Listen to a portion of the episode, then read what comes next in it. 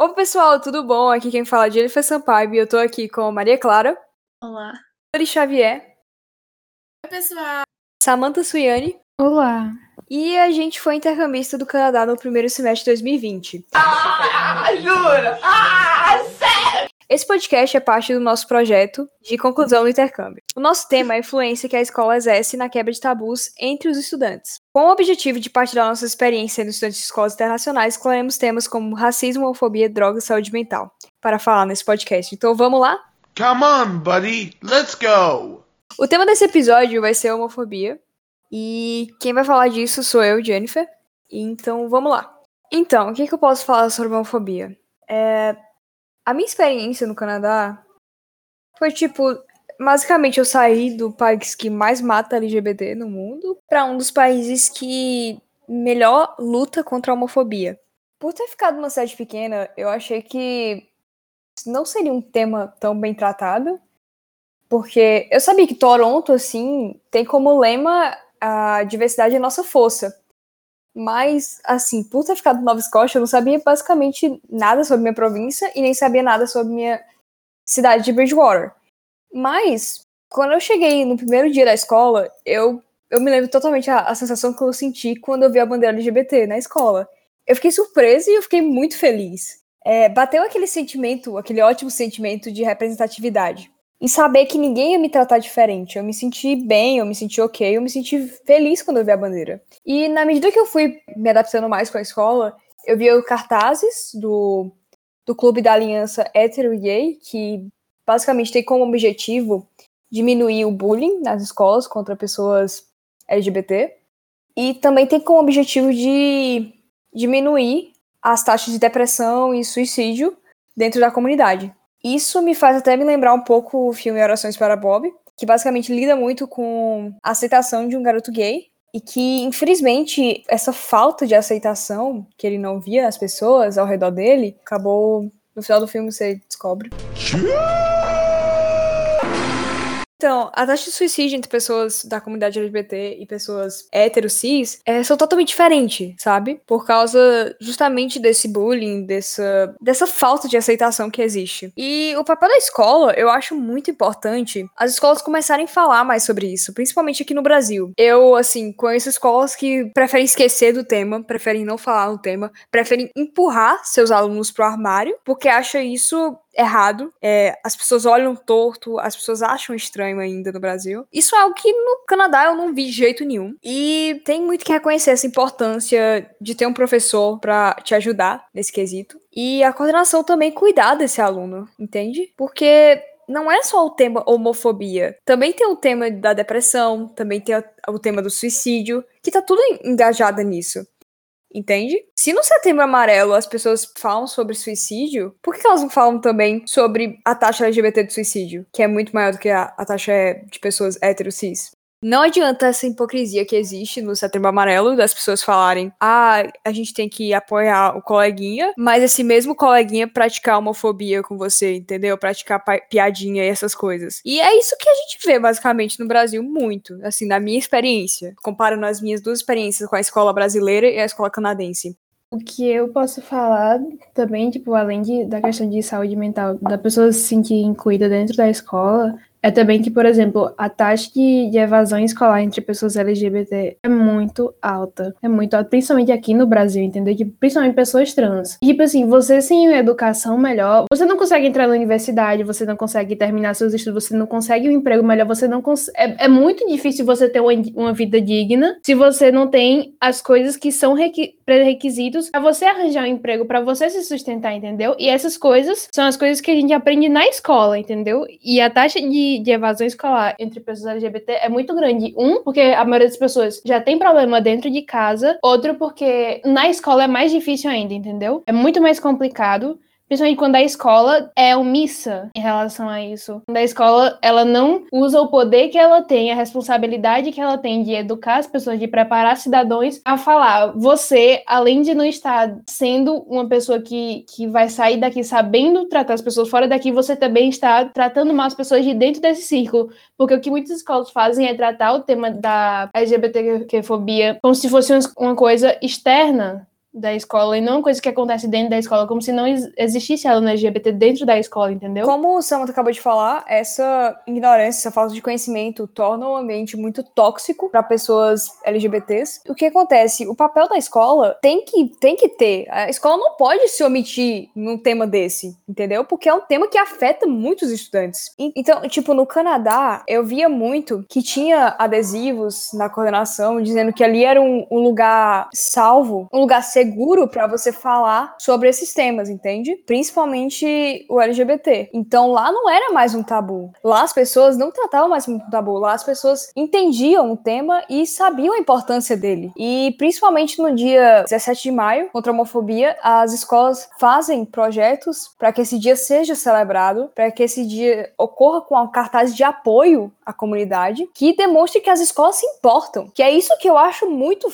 a falta aqui no Brasil. Seja uma escola religiosa ou não, isso não acontece. É como se o tema não existisse. Na minha escola, como Jennifer disse, tipo, tinha vários cartazes de apoio. Muitos professores meus tinham, tipo, adesivo falando que eles eram aliados da comunidade. Tinha muitas mensagens positivas. Tinha várias bandeiras, tipo, pela escola toda, sabe? Qualquer lugar que você ia, você achava. Tipo assim, demonstrando um claro apoio. E também tinha uma aliança, como na escola de Jennifer, tinha uma aliança LGBT. E eles tinham certa autonomia para falar sobre esses assuntos, para conscientizar de dentro da comunidade LGBT mesmo, conscientizar as pessoas daquela escola é, sobre a vivência desses, desses alunos e educar elas sobre esses temas. Então, é, uma coisa que eu percebi também durante o intercâmbio é que todos esses projetos, todas essas ações, elas não só vinham, tipo, de pessoas aliadas, elas vinham também, na maioria das vezes, de pessoas que são da comunidade LGBT. A participação delas nessas ações era, um- era muito importante, que a gente deveria também trazer para o Brasil. Sim, porque isso de ficar na mão da outra pessoa que não é LGBT, que ela é hétero, que ela é cis, ficar na mão dela, só falar, tipo, levantar, sacudir a bandeirinha e falar, tipo, ah, não odeio gays, não odeio pessoas trans. Só falar isso, sacudir na bandeirinha e depois esquecer, tipo assim, como se fosse uma coisa distante, é uma coisa. Agora, você ter pessoas de dentro da comunidade falando é o que é a real inclusão, entendeu? Tipo, de você acolher aquelas pessoas, aceitar a narrativa delas e fazer elas se sentirem confortáveis dentro da, da comunidade escolar. É, também é representatividade, né? Porque quando você vê uma pessoa, quando você se identifica com uma pessoa, é mais fácil de você mesmo se aceitar, de ocorrer uma autoaceitação e você não ficar oprimido no armário, sem se entender, sem, tipo, você achando que você tá errado em sentir as coisas que você sente. Então tem que ocorrer essa representatividade de pessoas LGBTs falando por pessoas LGBTs. Então, o que Samantha falou, totalmente entendo. E também que, tipo assim, é importante ter falar sobre esses temas dentro da escola, porque além da questão que eu já falei de, de evasão, é tipo assim, elas não se identificarem de forma nenhuma com o currículo. Por exemplo, educação sexual para pessoas LGBT, para pessoas trans, é diferente do que é para uma pessoa hétero e cis, principalmente para pessoas cis. E aí, quando a pessoa ela não tem fontes confiáveis, fontes devem se sentir responsáveis pela segurança dessa pessoa, como é a escola, é, como é, deve ser a escola, essa pessoa ela vai aprender onde? Ela vai aprender, tipo, na rua com pessoas que nem sempre você tem certeza que elas querem o seu bem, ou você vai aprender na internet, que tem muita coisa errada também. A internet pode ser boa, mas tem muita coisa errada também, e a gente tem que ter cuidado com o que a gente, entre aspas, aprende por lá, aprende com o youtuber, com influência, qualquer dessas coisas. É importante a escola estar lá para acolher esses alunos e, tipo, passar informações seguras para ela também, saber o que as pessoas passam para passar informações seguras para ela, da, do que elas podem viver. Exatamente. Hillary, você quer falar? Então, eu, como hétero, uma coisa que eu analisei ao todo na minha escola, na minha experiência de intercâmbio, em comparação ao Brasil e ao Canadá, é que eu vi o pessoal realmente da comunidade LGBT um pouco mais solto. Tipo, o que eu achava muito lindo é que, tipo, a escadaria do meu colégio, se eu não me engano, era com a bandeira LGBT e era muito lindo. É, eu adorava, tipo, esse apoio. Tipo, você via quem era mais à frente a questão de organização, tanto da minha grade, era o pessoal da LGBT. Coisa que não acontece aqui no Brasil, né? Tipo, assim, eu vejo que as pessoas escanteiam o pessoal em vez de acolher. E lá eu via que eles acolhiam mais, em vez de escantear. Saindo um pouco dessa parte de, de escola e falando um pouco mais sobre host family, eu amava o jeito que minha host mom ela lidava com o assunto. Ela, sendo de uma pessoa de outra geração, é, eu achava que ela não ia entender muito o assunto, mas ela entendia muito. E isso foi muito importante para mim, porque eu me sentia aceita na casa dela, sabe? E teve uma vez que ela chegou perto de mim e ela me mostrou uma pulseirinha com as cores do arco-íris. Ela perguntou: Ei, o que tu acha que é isso? Aí eu falei: uh, As cores do arco-íris? Aí ela falou: Não, a bandeira LGBT. E, tipo, isso, isso foi algo que me deixou com o coração bem quentinho e me, me deixou muito feliz nesse dia. E, assim, foi uma experiência muito boa. Hillary, você quer falar? Ah, sim, então. No início do intercâmbio, os meus host parents, eles, eles queriam conhecer de mim. Então, tipo, eles sempre me impressionaram essa questão de namoradinho. Eles, como jovem de 17 anos, não tem um namoradinho. E aí eles perceberam, será? Será? E eles são velhos, eu posso realmente falar, eles são velhos. Meu host dad tem, tipo, uns 60, 67, quase 70 anos. E a minha host mom tem de 50 para 60. E aí eles, você tem algum namorado? Aí eu, não, ele, e namorada? E meu host dad ficou, tipo, sabe aquele, aquele pessoal fofoqueiro, tipo, responde, responde. Eu achei muito engraçadinho, porque eles são já pessoas de idade e eles assinaram. Duvido se eu sentar na minha avó e falar bem assim: vó, gosto de mulher, minha avó, sai daqui de casa, sua horrorosa, vai se, sei lá o que, se excomungar da igreja, se, sei lá, tirar o demônio dentro de você. E também uma experiência de um amigo meu que Maria Clara conheceu, que a host mom dele também já era mais velha e ele era gay. Ele simplesmente, a host mom não deixava de demonstrar que odeia ele. Tipo, é tipo, eu odeio esse menino. Eu ficava muito.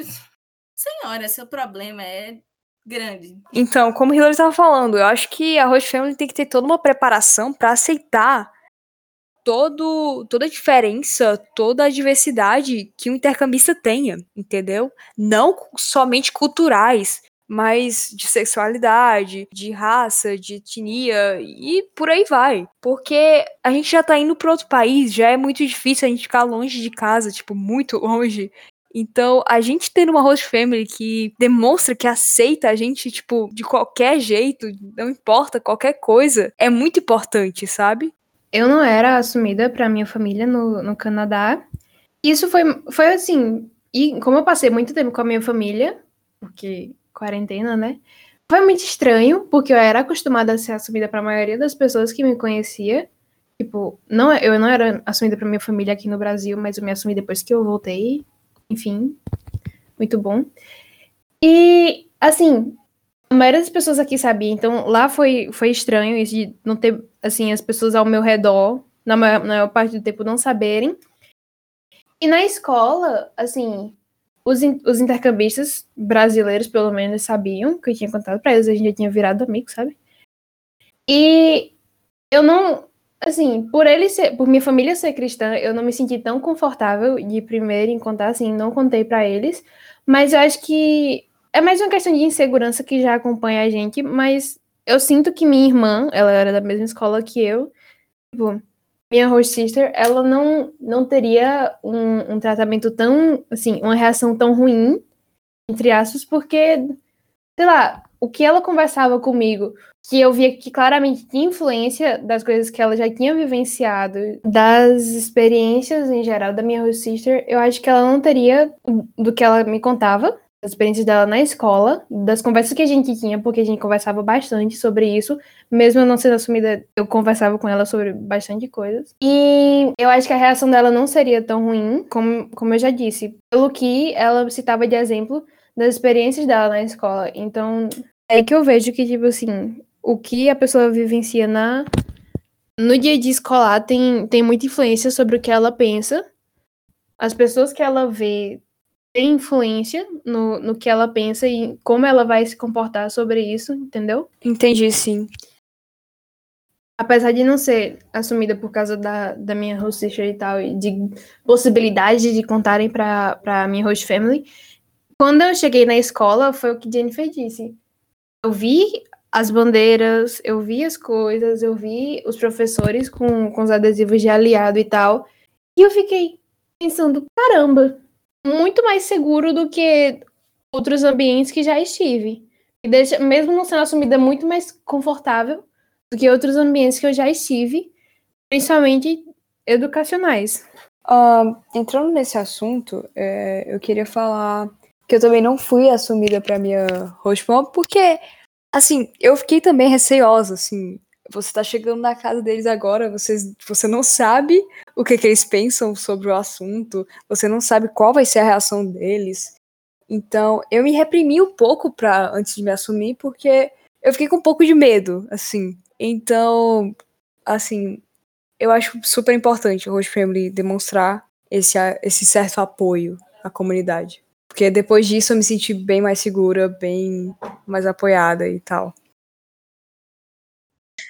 É, eu acho que foi mais um movimento de todas as escolas do Canadá, tipo, a maioria das pessoas com quem eu conversei, que eram intercambistas também, elas vinham em presença de, seja na frente da escola, com uma pilastra, com uma parede, com obras de arte pelos corredores, com frases motivacionais de aceitação. Eu acho que é uma coisa mais deles, sabe? Que a gente deveria também trazer para cá. Então, galera, basicamente foi isso.